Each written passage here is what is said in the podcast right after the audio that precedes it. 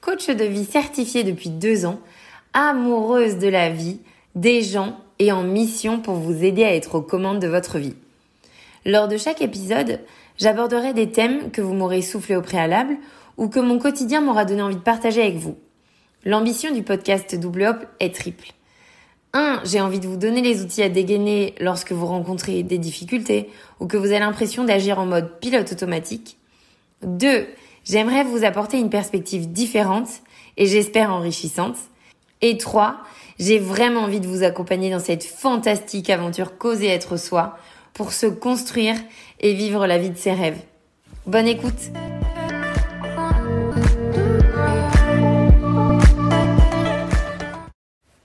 Je suis ravie de vous retrouver pour ce troisième épisode du podcast Double Hop. Cette semaine, c'est vous qui avez choisi le thème dont je vais vous parler et il n'est autre que la confiance en soi. J'en profite d'ailleurs pour vous remercier chaleureusement d'avoir voté pour ce sujet parce qu'on peut se le dire, quel sujet Il est ultra vaste, je pourrais d'ailleurs en parler pendant des heures, mais promis, je vais m'en tenir au format que vous connaissez et aller droit au but en vous glissant trois clés qui me paraissent essentielles. Avant de vous donner la première, je voudrais commencer par vous poser une question simple. Connaissez-vous la définition de la confiance en soi? Je vous la pose et je la trouve intéressante parce que pour ma part, avant d'être coach, je ne me l'étais jamais posée, quand bien même j'utilisais cette expression très, très, très régulièrement. Et quand je me la suis posée, eh bien figurez-vous qu'il m'a été assez difficile de définir clairement ce qu'est la confiance en soi. En revanche, ce qui était simplissime pour moi, c'était de lister tout ce que mon manque de confiance en moi, du moins ce que je pensais être mon manque de confiance en moi, m'empêchait de faire. Je n'osais pas aller dans une soirée où je connaissais personne, déjeuner toute seule au restaurant, mettre des vêtements de couleur flash, dire non à ma famille, partir en voyage seule, bref, la liste était longue. Ça résonne?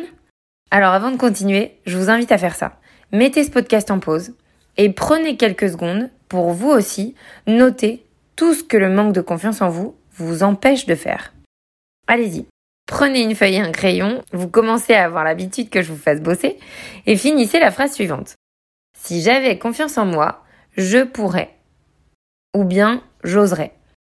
Rappel évidemment avant que vous vous mettiez en pause, tout est bienvenu, il n'y a pas de place pour le jugement.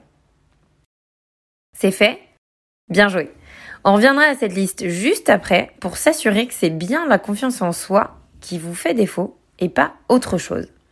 Car oui, la première clé que je souhaite vous donner aujourd'hui, c'est savoir différencier la confiance en soi de l'amour de soi ou encore de l'image de soi. Pour ce faire, voici donc la définition de la confiance en soi.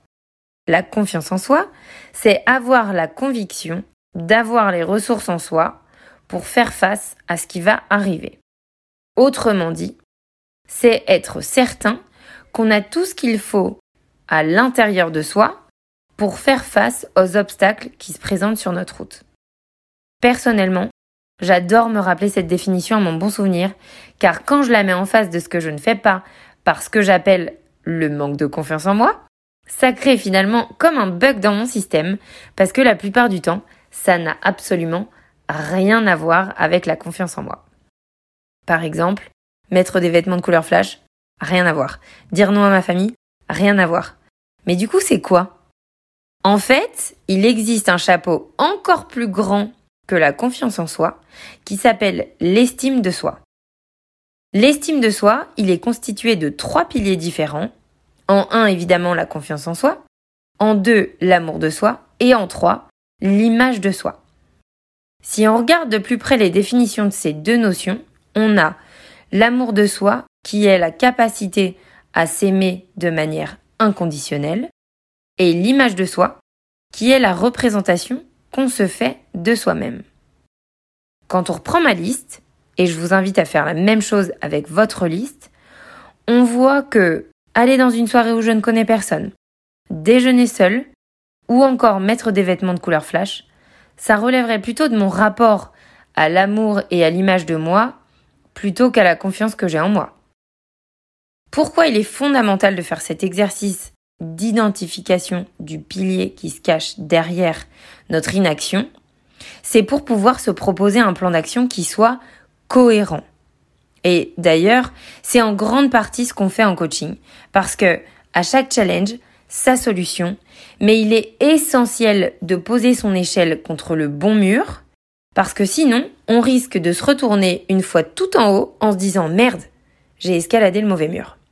Donc, première clé, bien se remémorer la définition de ce qu'est la confiance en soi pour pouvoir s'assurer que c'est elle qui vous fait défaut et ensuite pouvoir se proposer un plan d'action qui soit efficace et cohérent. La deuxième clé que je voudrais vous livrer aujourd'hui, c'est prenez le temps de reconnaître la confiance en vous que vous avez déjà et que vous sous-estimez tellement. On a tendance à toujours vouloir plus, à se blâmer de pas être meilleur, alors qu'en fait, vous avez déjà surmonté pléthore d'obstacles dans votre vie. Or, si on revient à la définition de la confiance en soi que je viens de vous donner, ces obstacles surmontés sont les preuves que vous avez les ressources en vous et donc toutes les raisons d'avoir confiance en vous. Donc en cas de besoin, l'outil que je vous invite à dégainer, que j'appelle Merci les coups durs, c'est un tableau composé de trois colonnes. Donc allez-y, faites-moi ce tableau avec les trois colonnes. Dans la colonne 1, nommez-moi l'étape compliquée que vous avez surmontée. Colonne 2, décrivez les obstacles qui ont découlé de cette étape compliquée et que vous avez surmontée. Et colonne 3, faites la liste des ressources que vous avez utilisées pour surmonter ces obstacles. Ces ressources, elles sont à vous. Ces expériences, elles sont à vous. Et la clé, c'est de vous rappeler que vous pouvez y refaire appel dès que vous en avez besoin car vous l'avez déjà fait et que vous avez déjà réussi. Elles sont juste là en vous et elles n'attendent que ça, d'à nouveau vous montrer que vous pouvez compter sur elles. En somme, en vous rappelant de ça, vous expérimenterez à nouveau votre confiance en vous et le fait que vous n'êtes jamais seul. Vous n'êtes jamais seul parce que vous êtes avec vous. Si je devais vous glisser un exemple personnel, je dirais l'étape compliquée que j'ai surmontée, la rupture du jour au lendemain d'avec mon ex après 5 ans car il est tombé amoureux d'une autre fille. Les obstacles que j'ai surmontés sont évidemment la surprise, la tristesse, la colère, et puis la logistique parce qu'on vivait ensemble, et puis l'annonce à tout le monde. Et là, la liste des ressources qui m'ont aidé, je dirais la puissance de mon développement personnel qui m'a aidé à accueillir la nouvelle sans me remettre en question, ma bienveillance, autant envers moi qu'envers lui, mon entourage ultra précieux et ultra présent, ma force de caractère pour rebondir et déménager dès le lendemain dans une nouvelle ville et finalement commencer cette nouvelle vie. Je suis certaine que vous avez toutes et tous déjà vécu des étapes compliquées qui ne sont ni plus ni moins que des expériences pendant lesquelles vous avez pu renforcer votre confiance en vous. Alors d'abord, commencez par vous féliciter parce qu'on l'oublie toujours, mais c'est fondamental. Et puis évidemment, n'hésitez pas à vous rappeler aussi souvent que nécessaire toutes ces ressources que vous avez en vous. Dernière clé que je voudrais vous donner aujourd'hui. La confiance en soi, ça se crée. Donc même si vous avez l'impression d'en manquer, ce n'est pas grave, ça n'est pas irréversible, bien au contraire. Vous avez peut-être déjà d'ailleurs essayé à l'aide de guides ou de tutos ou que sais-je, sans que ça ne fonctionne vraiment. Mais la première chose essentielle et qu'on a tendance à oublier quand on mise sur ces guides et autres méthodes pour booster sa confiance en soi, c'est que dans confiance en soi, il y a soi. Donc, avant de se remettre à des guides généraux, revenez-en au fait que nous sommes des êtres particuliers et revenez à vous pour définir vos critères de la confiance en soi. Si c'est plus facile, vous pouvez d'ailleurs penser à une personne qui, pour vous, a confiance en elle et lister tous les critères qui vous prouvent qu'elle a confiance en elle.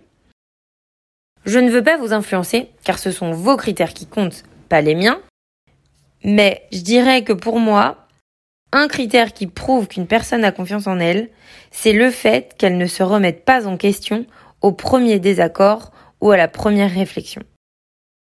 Une fois qu'on a identifié tous les critères qui pour nous sont des critères preuves, on peut se demander avec la plus grande bienveillance au monde à combien, sur une échelle de 0 à 10, on estime avoir ce critère en nous.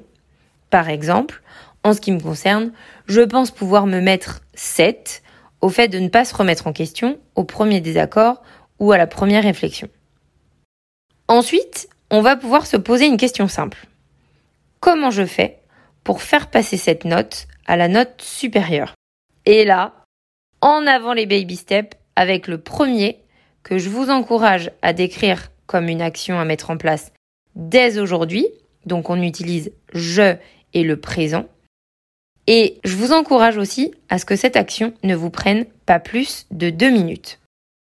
Si je poursuis avec mon exemple, mon premier baby step à moi, ce sera de me demander si je choisis de donner de la crédibilité à la personne que j'ai en face de moi, avant même d'imaginer me remettre en question.